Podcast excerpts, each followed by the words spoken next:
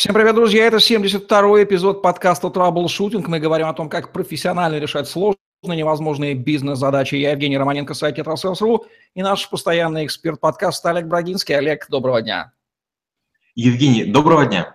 Олег Брагинский, специалист номер один по траблшутингу в России СНГ, гений эффективности по версии СМИ, основатель школы траблшутеров и директор бюро Брагинского, кандидат наук, доцент, автор двух учебников, девяти видеокурсов – и более 700 статей. Работал в пяти государствах, руководил 190 проектами в 23 индустриях 46 стран, 20 лет проработал в компаниях Альфа Групп. Один из наиболее просматриваемых людей планеты – сети деловых контактов LinkedIn. За 20 лет мы худо-бедно привыкли к холодным звонкам, неожиданным, и знаем, что это делают колл-центры. Воображение при упоминании этого слова рисует этакий open space, разделенный перегородочками на соты, где сидят девочки-андроиды в наушниках – и 24 часа в сутки молотят, звонят, не смея даже отойти в туалет. Может быть, внешне оно и так, но вот как внутри это устроено, особенно для тех, кто хочет построить такой же, будем сегодня разбираться, ибо эффективный колл-центр у нас тема сегодняшнего выпуска. Для тех, кто хочет разобраться в телемаркетинге, отсылаю к соответствующему выпуску. Ну а колл-центр, давайте разбираться, как он устроен. К тому же Олег Брагинский строил колл-центры и много чего знает про их внутренности. Но сначала, Олег, давайте разберемся, в каких случаях нужно строить собственный колл-центр, а в каких случаях можно обойтись аутсорсинговым колл-центром. И сделаем это через упоминание плюсов и минусов аутсорсингового колл-центра. Ведь задача нам все-таки звонить. Плюсов, безусловно, множество. Это повышение скорости ответа на входящие звонки и быстрота запуска компании исходящего обзвона. Это увеличение количества и стандартизация контактов с клиентами. Это уменьшение затрат при взаимодействии с внешним миром. Это обеспечение персонализации всех или выбранных групп или категорий абонентов. Естественно, есть и минусы. Это сложность и нежелательность передачи ключевых компетенций непрофессиональному персоналу. Второе – это неполное знание телеоператорами тонкостей и нюансов вашего бизнеса. Третье – это культурные барьеры, которые возникают, когда колл-центр переносит малые города или даже за границу. Многие компании России, Украины, Беларуси имеют колл-центры в Польше и даже в Узбекистане. Это снижение контроля за качеством работы с клиентами и замедление обратной связи. Это утеря философии и ценности стержневого вашего бизнеса. Если я правильно понимаю, колл-центр можно строить как для обеспечения нужд своего бизнеса, если он достаточно крупный, так и, допустим, для того, чтобы выйти на рынок услуг телемаркетинга. Вот здесь все владельцы колл-центров по России сейчас напрягаются. Есть ли принципиальная разница в построении колл-центров, как вот этих самых девочек, сидящих за, э, с наушниками за компьютерами в некотором помещении, для своих нужд и для нужд оказания услуг клиентам? Ну, конечно. При построении для себя чаще всего ориентируются на показатели удовлетворенности клиентов основного бизнеса, на скорость и точность представления информации – на бесшовную интеграцию IT-решений, на бесперебойную обработку звонков, включая пиковые нагрузки, на гибкость перестройки под меняющиеся потребности. Создавая же колл-центр, чтобы оказывать услуги другим бизнесам, делают ставку на другие позиции. В первую очередь это конкурентность цены на соединение, транзакцию, минуту разговора, содержание оператора и стоимость рабочего места. Это стандартизация построения базы знаний, наполняемая по формальным процедурам в ходе заполнения шаблоном, чтобы разные заказчики попадали в одну и ту же базу знаний, и только ее хватало для обслуживания всех так называемых проектов. Далее это эффективность отдачи внедренных решений технических. Через какой срок клиенты окупят то, чего хотели бы задействовать. Четвертое – это удержание сотрудников и стабильность работы персонала. Чем больше умеет сотрудник, чем больше он уже заработал, тем более жалко его терять. И последнее – это перекрестное обучение операторов блендинговой работе над разными проектами, чтобы могли подавать и корм для животных, и спутниковые антенны, и, скажем, какие-нибудь крема для, для лица. Давайте представим, что автором следующего моего вопроса будет не Евгений Романенко, а Олег Тиньков, который любит показывать внутренности своего офиса. И ответим на вопрос, когда же компании нужен точно свой колл-центр и аутсорсинг здесь, как в России говорят, не катит. Ну вот, скажем, если мы говорим про Тинькова, невзирая на то, что я уважаю этого бизнесмена, я бы как раз на его месте строил бы бизнес без колл-центров. У меня были случаи, когда я строил бизнес с колл-центрами и без колл-центров. Когда строишь бизнес сразу же без колл-центра, он становится более технологичным, ты о многом думаешь. Как правильно, свой колл-центр желателен для крупных компаний массового обслуживания и государственных компаний, работающих или на территориях значительных, или густонаселенных. Второе. Имеет смысл разворачивать э, инфраструктуру колл-центра где-то от 10 операторов, которые работают одновременно. Следующее, если вы запускаете маркетинговые акции, предусматривающие обратную связь, или неструктурированное общение голосом или в переписке, в чате или каким-то другим образом. При необходимости ввести регистрацию оказанию услуг, гарантийному обслуживанию и контролю качества, и при попытках вторичных и перекрестных продаж. Что является главным компонентом любого колл-центра? Первое, что приходит в голову, это IT-инфраструктура, люди, бизнес-процессы, менеджмент. Все ли я назвал, что я забыл? Нет, вы сказали все правильно. Причем, что интересно, в хорошем колл-центре в первую очередь важны технологии, потому что людей можно подобрать и обучить, а вот технологии выбрать, интегрировать – это целая история. Поэтому а, процессы даже более вторичные, хотя, конечно, эти решения подбираются именно под процессы. Ну, начнем с технологий и договоримся о том, что сегодня практически все решения можно использовать виртуализированно из облаков, а, установить на сервера домашних заказчика или внешних операторов. Что потребуется? Вам потребуется автоматическая телефонная станция для распределения звонков по операторам в зависимости от номера вызова, от линии дозвона и от скилл-групп, которые у вас есть. Второе – это автоматизированное рабочее место оператора, работающее в режиме многоканальности, позволяя общаться с разными клиентами в тех каналах, которые для них удобны. А, четвертое – это workforce. Workforce – это система расписания, система строения расписания. Она особенно важна при сменной работе и сложных конфигурациях предсказуемых пиков обращения. Пятое – это интеллектуальная система исходящего обзвона, которая звонит клиентам на разные номера, так называемые last good номера, и соединяет освободившегося оператора по той линии, в которой поймала голос абонент.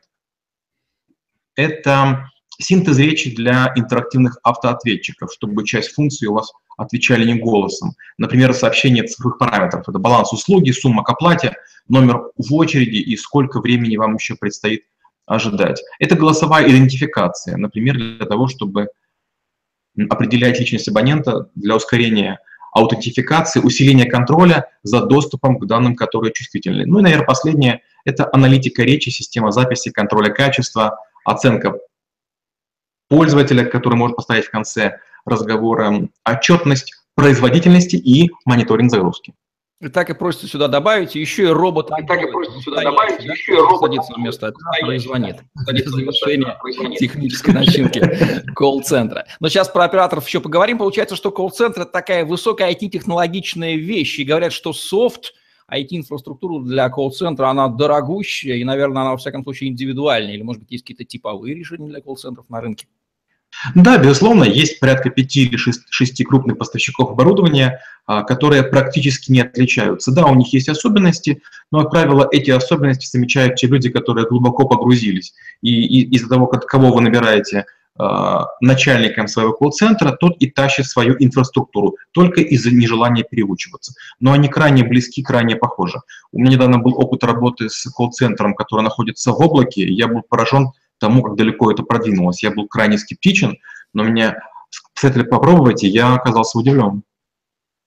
Вопрос об операторах предварю, так и просится спросить следующим вопросом. Как скоро роботы напрочь вытеснят людей из телемаркетинга? Вот так, чтобы совсем их не было. Такое наступит? Я очень надеюсь, что нет. По-моему, в одном из подкастов я рассказывал историю, что как-то в Лондоне в 2003 году я увидел э, в амнибусе, двухэтажном автобусе, э, рекламу э, страховой компании, где было написано «У нас вы разговариваете с людьми». То есть там, где обслуживают клиентов, состоятельных клиентов, там, наоборот, гордятся тем, что используют минимум технологий. Считается, что клиент, который платит деньги, имеет право покапризничать, имеет право на эмоции и так далее. Потому что у меня были периоды, когда я общался с, с железными роботами в странах, где не очень хорошо говорю на их языке. Но правда, это мучение. Попробуйте в Исландии поговорить с авиаром. Ну, удовольствие точно ниже среднего. Да, для тех, кто там на территории живет, это, безусловно, спасение. Но для иностранцев, а, особенно в эпоху толерантности, это крайне недостижимое удовольствие. Михаил Бобровников, соавтор подкаста «Бизнес-путешествие», недавно был в США и говорит, что там уже стопроцентно входящие звонки, по крайней мере, обрабатываются роботами, и людям это удобно, и действительно поговорить с живым оператором долго, нудно, долго ждать, в общем, это становится роскошью. В общем, во входящем, в обработке входящих вызовов роботы, конечно, вытесняют. А, все-таки к операторам идем. Коль они у нас еще есть в системе, они люди, какие требования к ним предъявляются с точки зрения квалификации, опыта, навыков, знаний? Ну вот сейчас как раз, э, я думаю, многие люди, которые нас слушают, будут крайне удивлены, потому что не будет никаких требований к космонавтам.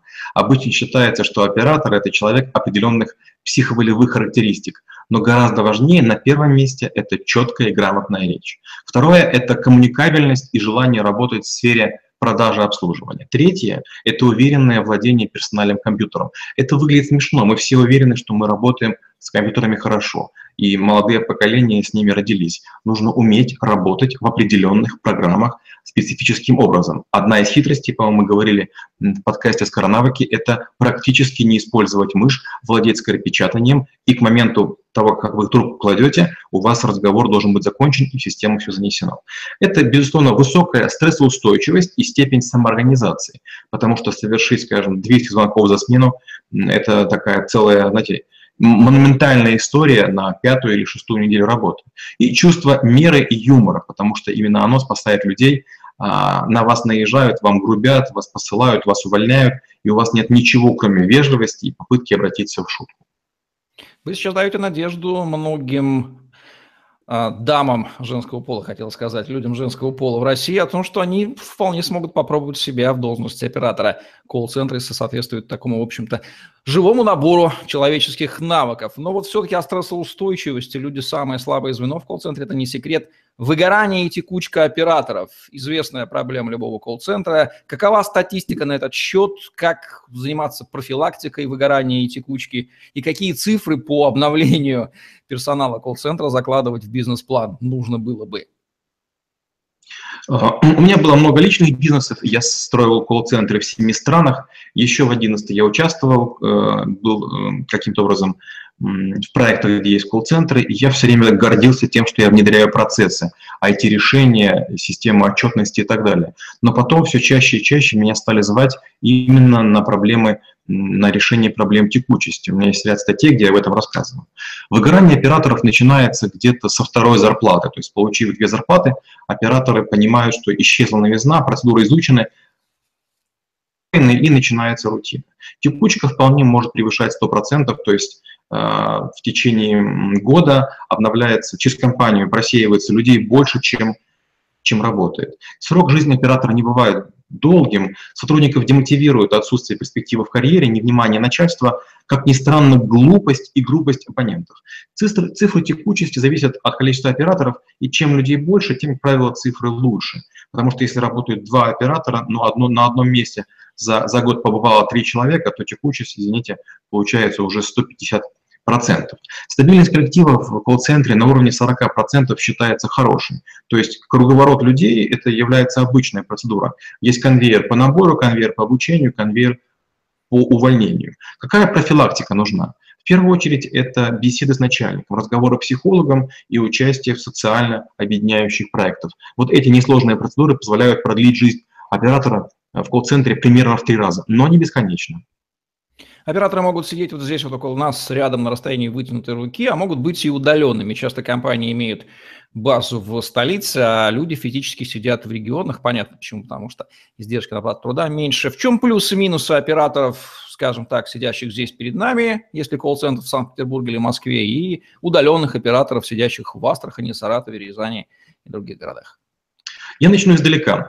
Когда-то я работал в компании наемником, и вдруг шеф сказал, давайте построим две китайские стены. Мы разделим офис на три, для того, чтобы отдельно был фронт-офис, middle-офис и бэк-офис в разных, э, на разных локациях. Я был удивлен, тогда я был главой IT, я не понимал, зачем новые каналы связи, э, вот сложные эти системы, отдельные серверные, много всего. И, конечно же, как только мы разделили компанию на три части, было большое количество нарушений а, процессов, технологий. Мы много потратили денег на связь, на, на курьеров, на все что угодно. А, когда люди, неважно какие, в том числе операторы, находятся с вами рядышком, вы им даете команды буквально на лету. Возможно, быстрая перенастройка процессов и скриптов. Операторы, которые удалены, особенно в других часовых поясах, они работают в испите или наоборот, нужна высокая степень прозорливости и продуманный механизм подачи и коррекции предоставляемой информации, потому что вы не сможете прям моментально все запустить. Но опять же, как, как, как, как э, часто бывает, крайности плохи. Буквально вчера IBM заявила, что уволит всех сотрудников, которые работают на удаленке, если они не вернутся в свои офисы. То есть open space было хорошо, стало плохо, удаленка была хорошо, теперь становится плохо. Лучше здравый какой-то компромисс, а вот какой уже ищите сами. Я думаю, это веяние политики Трампа по не очень экономически целесообразному решению по возврату рабочих мест из более дешевых стран в более дорогие Соединенные Штаты. Ну ладно, посмотрим, что у него от этого получится. По крайней мере, компании, видите, берут под козырек. Оператор – это персонал, персонал нужно обучать. Что касается системы обучения операторов колл-центра, люди с рынка всяко не всегда будут соответствовать нашим требованиям. Как она в колл-центре должна выглядеть? В зависимости от того, с кем вы работаете, скажем, я работал с компаниями Paul C, Global BLG, это компании, которые, среди прочего, готовы учить даже эм, даже темпоритмику и произнесение звуков. То есть прямо мы с помощью скороговорок ставили им речь. И вот сейчас я учу ряд продавцов тоже в колл-центрах, и я начинаю с того, что там две недели мы ставим каждый конкретный звук. И уровень квалификации и зарплаты зависит от того, насколько человек тщательно артикулирует, насколько у него хорошая дикция. Часто операторы думают, что уже все знают и учиться им не нужно. Иногда руководители подразделения колл-центра тоже считают, что повышение квалификации лишь отвлекает их людей от выполнения целевой функции, продуктивно висеть на телефонной линии. Операторы обычно проходят базовое обучение от недели до двух недель, и за этот срок они совершают от 500 э, до 1000 звонков под надзором оператора по, по супервизора по специальным скриптам, в зависимости от сложности и технологичности бизнеса. А далее запускают циклы подучивания и дообучения. Подучивание – это подтягивание до уровня средних, а вот дообучение – это освоение новых продуктов, навыков, э, услуг и так далее. Как выглядит система контроля и отчетности операторов колл-центра? Это сложнейшая штука по очень простой причине. Мы как- как-то, по-моему, затрагивали вопрос поколений. Современные операторы, молодые люди, они желают, чтобы мы их хвалили на каждом шагу. Поэтому возникает множество критериев, по которым измеряется их деятельность. Кого-то хвалят за пиковые часовые показатели, кого-то за количество отработанных часов, кого-то за там, а, совершенные действия в течение минуты, часа, дня и так далее. И на, на, разные, на разные отрезки разбивают разные показатели, экономические, временные, производительности, эффективность и так далее. А есть такая штука, как отделы контроля качества, которые берут и по специальным фильтрам отбирают от 5 до 10 процентов звонков э, разных операторов. Это сверхкороткие звонки, сверхдлинные, сверх, сверхгромкие звонки, звонки с наибольшим количеством пустот, когда ставится знак mute и так далее. Я именно от этих ребят от контроля качества научился работать в системе NICE. Это система, которая позволяет прослушивать телефонные звонки, в том числе со скоростью, с ускорением в два раза. Далее сотрудники отдела контроля качества заполняют специальные паспорта на каждого оператора, которого прослушали. Они не знают, формально говоря, кто это человек, часто контроль качества находится в другом городе и не знакомы э, с операторами, и они говорят, чему-то учиться, подучиться, подкорректировать или изменить. Далее э, общение происходит через супервизоров, то есть э, контролер напрямую не общается с тем, кого он корректирует.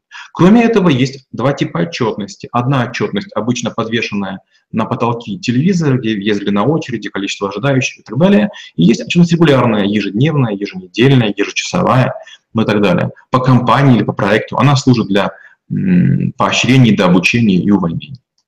Если бы я не знал, что мы сейчас говорим про операторов колл-центра, я бы решил, услышав вас, что мы говорим про пилотов гражданских авиалайнеров. Настолько сложно это выглядит. А вот какая система мотивации должна быть у операторов колл-центра экономической?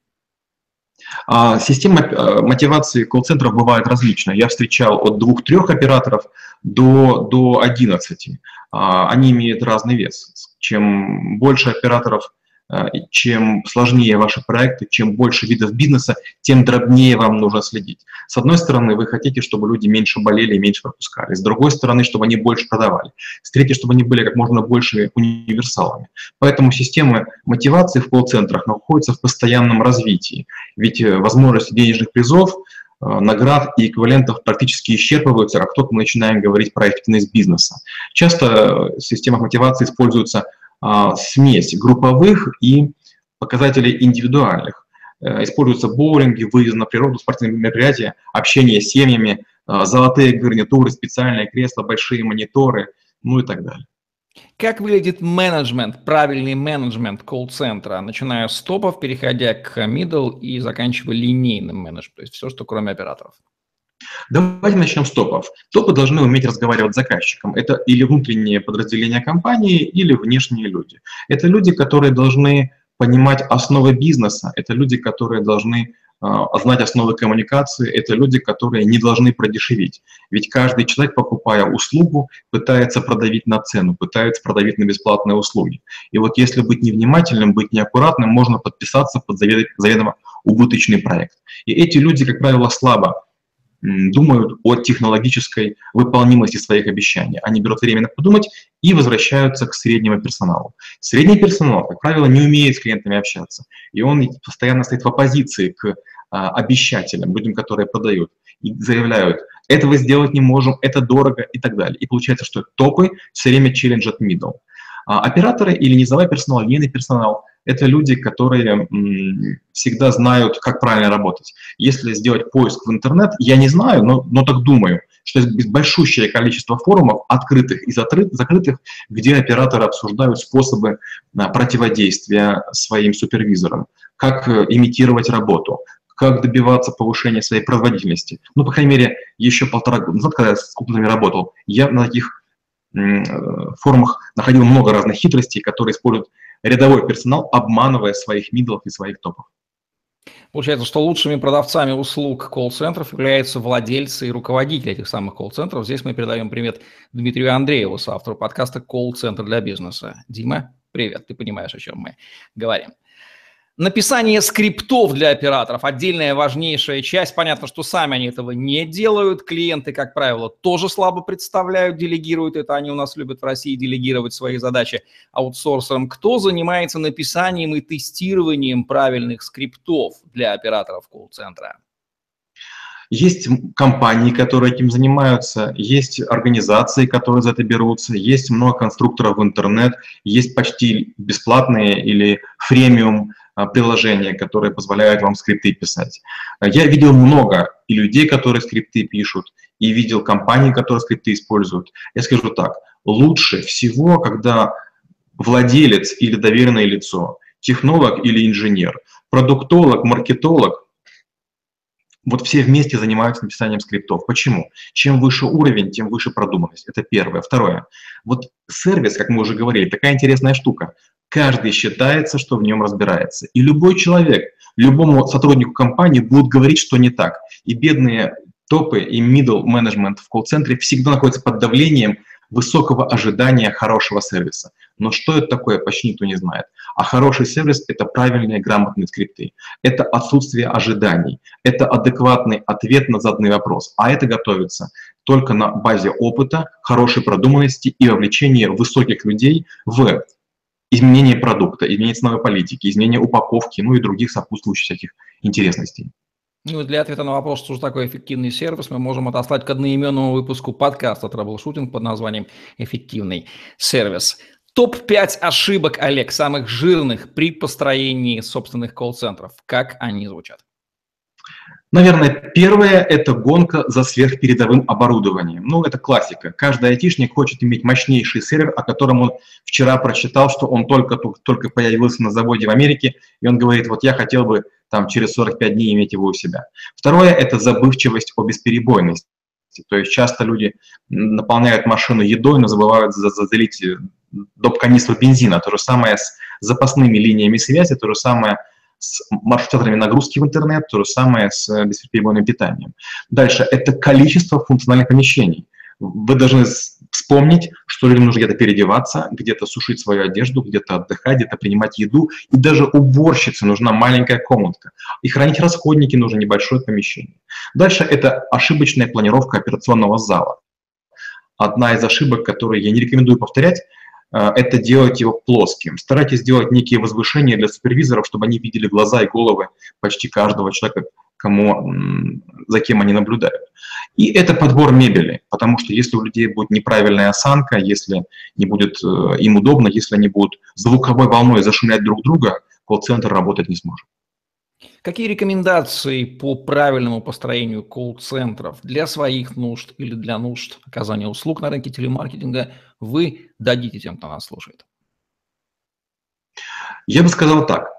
Неформализованные входные требования приводят к ошибкам в выборе производителя и интегратора. Поэтому первое, хорошенечко описывайте, что хотите. Второе, если вы забудете произвести функционально-стоимостной анализ, не будете понимать, сколько, что, почему стоит, вам дополнительно впарят а, либо какие-то модули, которые вам не нужны, или вы купите слишком базовые вещи, потом потребуется докупать какие-то компоненты и лицензии.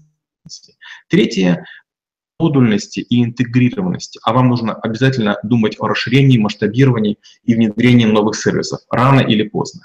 Дальше, наверное, вам нужен опыт работы с персоналом и скриптами, вот о чем мы с вами говорили, потому что неправильные скрипты создают бурление в коллективе и накопление недовольства обстановки в зоне клиентского сервиса. Ну и последнее – это увлеченность роботизированными технологиями, потому что Пока еще наши люди к этому недовольны. Не увлекайтесь IVR, не стройте слишком сложных деревьев. Мало кому нравится пробираться через вот десятки этих уровней. Нажмите 1, 2, 3, 5, решетку, звездочку и что-нибудь еще. Тема колл-центра строения глубокая, огромная. Ну, основные моменты мы, конечно же, раскрыли. Подробности, как говорится, при личном общении. Нужно ли добавить какие-то ключевые вещи, о которых мы не сказали, и которые нужно как вишенку на торт положить сейчас?